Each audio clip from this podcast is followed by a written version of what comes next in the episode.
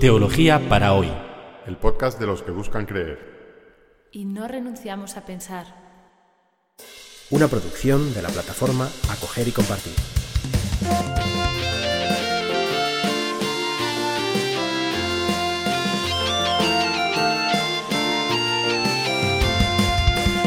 Bienvenidos al episodio 25 de Teología para hoy, que lo hemos titulado Cadencia de engaño. Vamos a comentar los a partir del capítulo 7, versículo 31 hasta 8, 21 del Evangelio según San Marcos. Este va a ser el último episodio de la primera mitad del Evangelio. Si hiciéramos una serie de televisión con el guion del Evangelio según San Marcos, este sería el último episodio de la primera temporada, suponiendo que dividimos el Evangelio en dos temporadas. Pues bien, eh, bienvenidos al último episodio de la primera temporada de Evangelio según San Marcos. Vamos a empezar leyendo. De nuevo salió Jesús de la región de Tiro y vino a través de Sidón al mar de Galilea, atravesando la región de la Decápolis. Le llevan un sordo que apenas hablaba y le pedían que le impusiera las manos y tomándolo a solas, aparte de la muchedumbre, metió los dedos en el oído y con su saliva le tocó la lengua. Y levantando los ojos al cielo, suspiró y dijo, Efaza, es decir, ábrete. Y se le abrió el oído y se le soltó el nudo de la lengua y hablaba correctamente. Y les dijo que no lo dijeran a nadie, pero cuanto más se lo mandaba, más lo anunciaban y se asombraron muchísimo diciendo, Todo lo ha hecho bien, y a los sordos hace oír, y a los mudos hablar. Si situamos sobre un mapa las ciudades que menciona esta ruta al inicio de este pasaje, eh, nos damos cuenta de que Jesús hace un viaje bastante extraño, porque eh, sale de la región de Tiro, que está en la costa del Líbano, de Fenicia, y a través de Sidón va al mar de Galilea. Bueno, el mar de Galilea está al sur, más bien al sudeste, y Sidón está al norte de Tiro.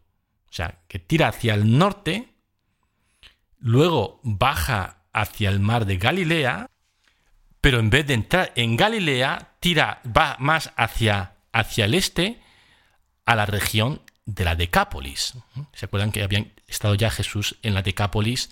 En el capítulo quinto, cuando fue a, la región de los Gerasenos, que eso es parte de la Decápolis, al este del mar de Galilea. Así que Jesús va de Tiro hacia el norte a Sidón, luego baja hacia el mar, da la vuelta por la costa norte y termina en la Decápolis. Lo importante aquí es que eh, no ha entrado todavía en Israel, no ha entrado todavía en Galilea, sino que nos seguimos encontrando en territorio pagano, esta vez en la zona de la Decápolis.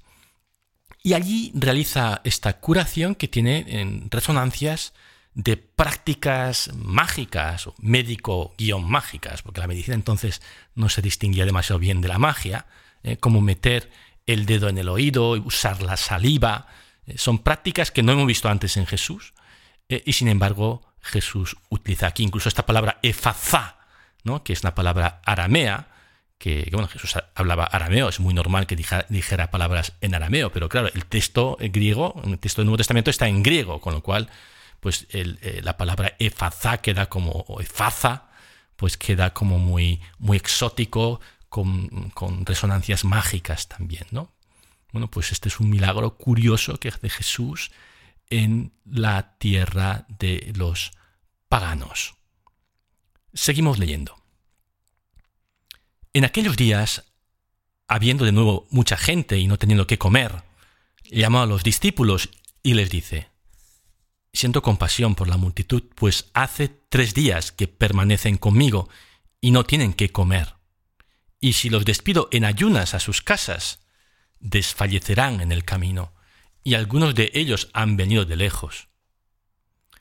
Sus discípulos respondieron, ¿De dónde alguien podría sacar pan para saciar a estos en el desierto? Y les dijo, ¿Cuántos panes tenéis? Y dijeron, siete. Y les mandó que hicieran reclinarse a la gente sobre la tierra, y tomando los siete panes dio gracias, lo partió y lo dio a sus discípulos para que los sirvieran, y los sirvieron a la gente. Y tenían unos pocos peces, y bendiciéndolos dijo que los sirvieran. Y comieron y se hartaron, y recogieron de trozos sobrantes siete canastas. Irán como, irán como cuatro mil. Y les despidió y enseguida se embarcó en la barca con sus discípulos y se fue a la región de Dalmanuzá. Esta segunda multiplicación de los panes parece calcada de la primera. La misma situación de la multitud hambrienta en un lugar deshabitado, la perplejidad inicial de los discípulos que se preguntan cómo darles de comer, la misma pregunta de Jesús de cuánto, qué es lo que tienen, y, los mismos, hasta los mismos verbos, ¿no? Tomar, dar gracias, partir y dar, eh, aplicados a la, a la preparación del pan. Así que es como una copia de aquel primer milagro. Y, no vamos a repetir ¿no? toda la explicación que dimos en aquel primer milagro, pero pero ¿por qué lo repitió Jesús? O mejor dicho, ¿por qué Marcos nos lo está contando de nuevo? Pues por dos motivos fundamentalmente, pienso yo. El primero es que, Jesús repite este, una versión pagana del, del banquete mesiánico en, territorio, eh, en, este territorio de la Decápolis. Jesús es el Mesías, no solo para los judíos, es también el Salvador de los demás pueblos. Lo, vimos con la sirofenicia un poquito en el, el, episodio anterior, si se acuerdan, ¿no? Jesús que cura eh, la, hija, la hijita de esta mujer pagana. Pues hay Jesús para todos. El, poder salvador de Jesús alcanza a todos los pueblos, también a los pueblos no judíos, a los pueblos paganos. Esta es la razón por la que Jesús repite este, este gran milagro, que, que es el signo de la llegada del reino, en territorio pagano. Pero yo creo que también hay otra razón por la que Marcos repite esto eh, por una segunda vez, y es para poner de relieve la lentitud de los discípulos en comprender quién es Jesús y qué es, es cuál es el alcance, ¿no? el significado de lo que está pasando delante de sus ojos. Jesús repite el banquete mesiánico por segunda vez y ni aun así los discípulos lo pillan.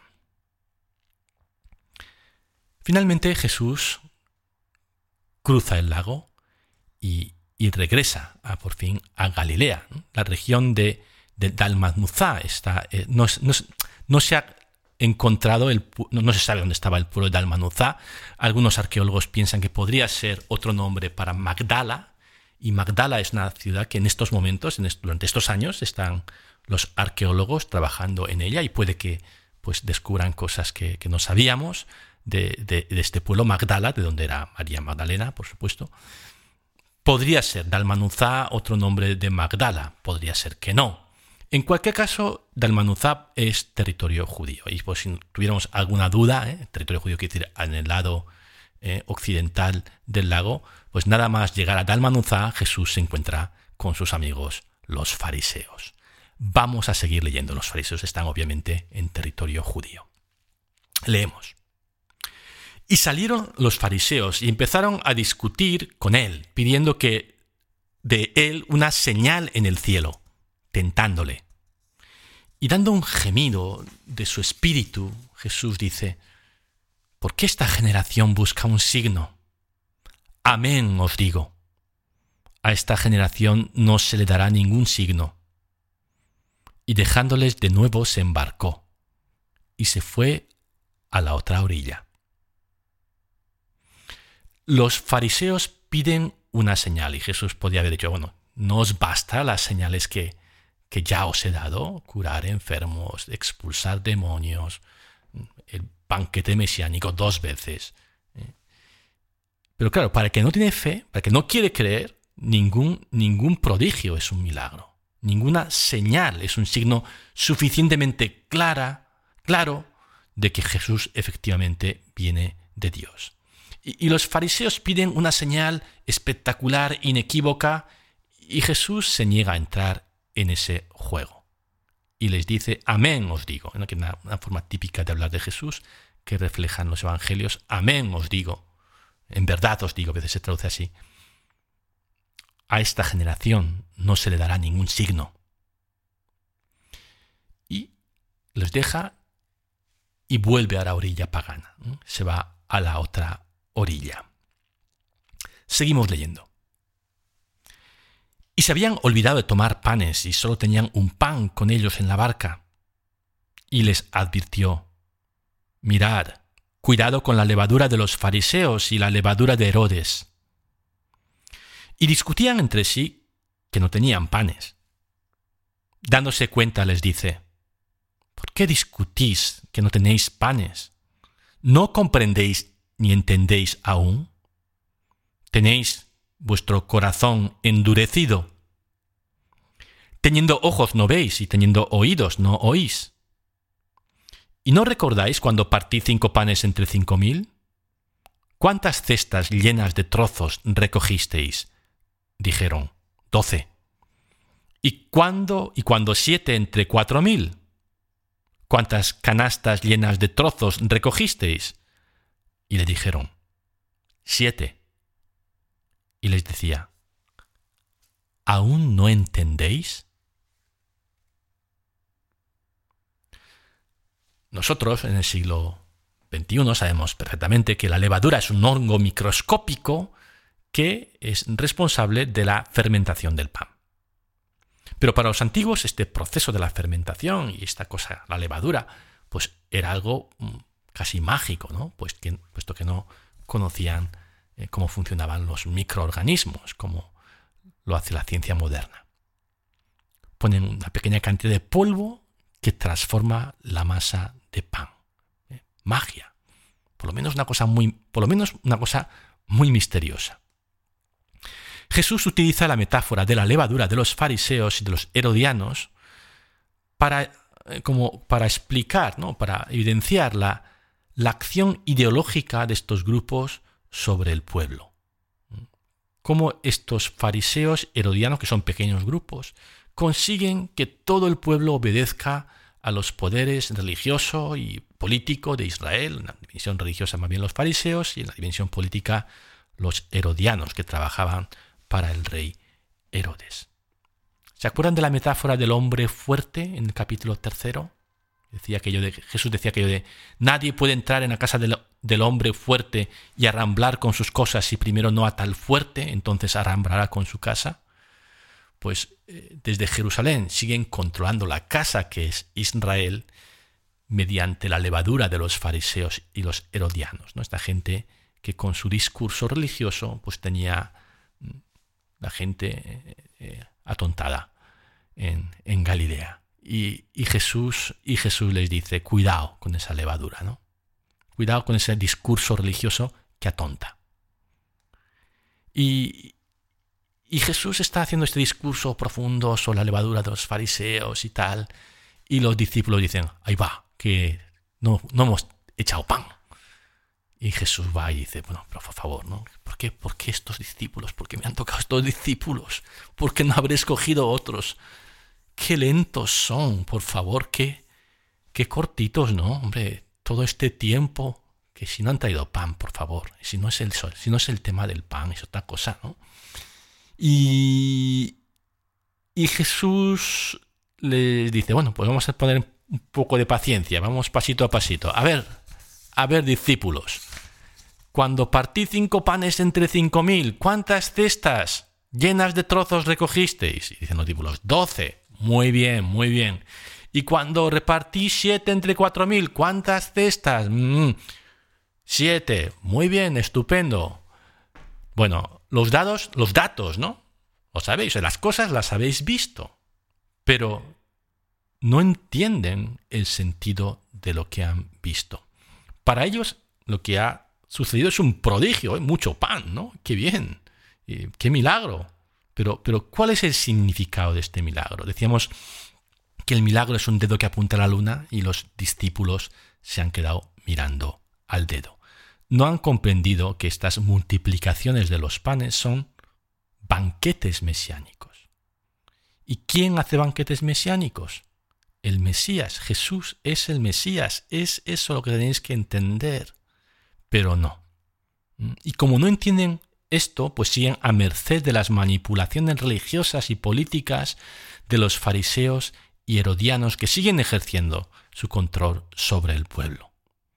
La buena noticia del reino de Dios, del Dios que perdona gratis, que acoge a todos sin excepción, que no quiere más leyes religiosas que aquellas que sirven al ser humano, e, el Dios que le importa nada la pureza, sino que se acoja a todo el mundo.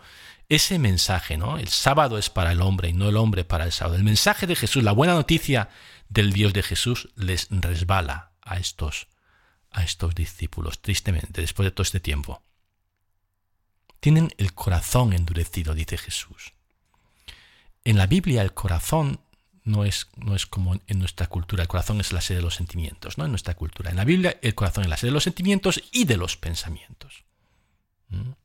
Los pensamientos que salen del corazón, hemos escuchado en el episodio anterior.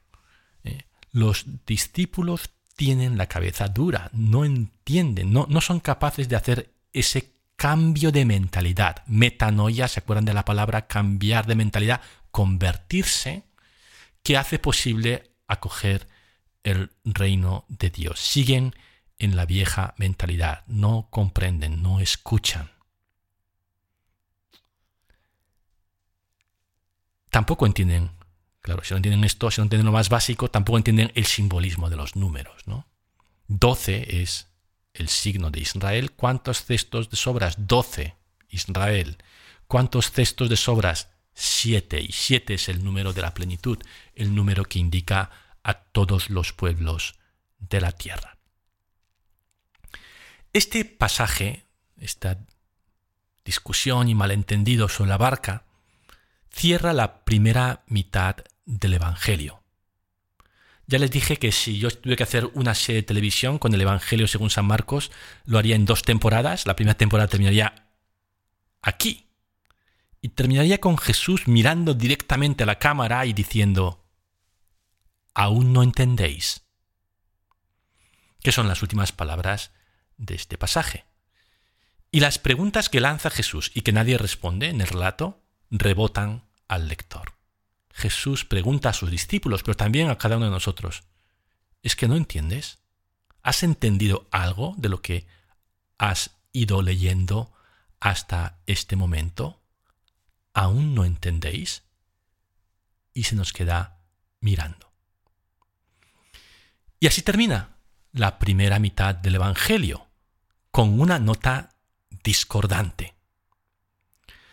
este, esta primera mitad del Evangelio tenía, empezó pues presentándonos a Jesús, el bautismo, luego una presentación de la vida de Jesús, Jesús que enseña, que cura, que exorciza, que, que ora, Jesús en torno a quien el reino se hace realidad a través de su enseñanza y de las curaciones, y Jesús que expone el reino de Dios con parábolas. ¿eh? En la primera mitad de la primera mitad, se, plantea el tema del reino y la misión de Jesús. Y, lo que hemos eh, asistido, a lo que hemos asistido en la segunda mitad de esta primera parte, de esta primera mitad, para eh, los que se han perdido, del capítulo 4.35 a 8.21, o sea, del 4.35 hasta aquí, eh, ha sido un subir de nivel. Cada vez en esta, en esta segunda mitad de la primera parte todo ha ido como a más. ¿no? Jesús viaja al extranjero, los milagros son más milagrosos, se hacen los banquetes mesiánicos, los discípulos han ido de, de práctica, ¿se acuerdan? No se quedan, son, no son solo estudiantes que toman notas, ¿eh? sino que eh, ya han hecho las mismas cosas que Jesús, ir de misión. Y, todo como que ha ido a más, ¿no? Sobre todo últimamente con, con las dos, con las dos multiplicaciones de los panes, con los dos grandes milagros de, los banquetes mesiánicos. En términos musicales sería como un crescendo. Eh, la música ha ido aumentando de volumen y parece como que, llegamos, que tenemos que llegar al acorde final, ¿no? Al, al acorde final que, que, es el reino, el reino que estalla y, ya, fin. ¿eh? Y sin embargo lo que tenemos es un... Tenemos un, una nota discordante. Y esto, a esto los músicos le llaman una cadencia de engaño. Cuando una serie de acordes va preparando el acorde grande final, tal, y sin embargo en lugar del acorde final tenemos una disonancia, eh, como en este caso, este, estos discípulos que, que muestran su, su, incapacidad.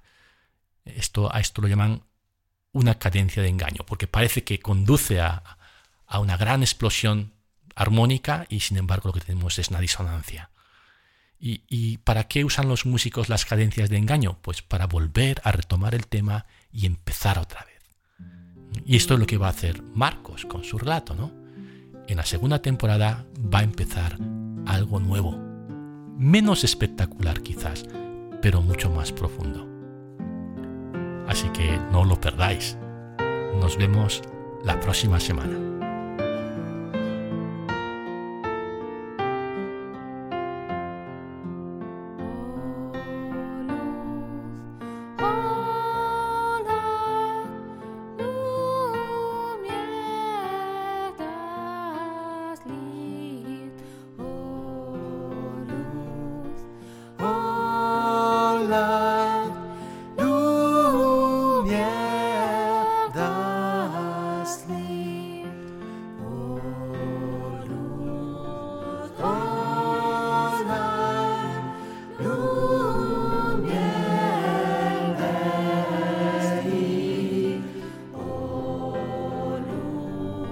school.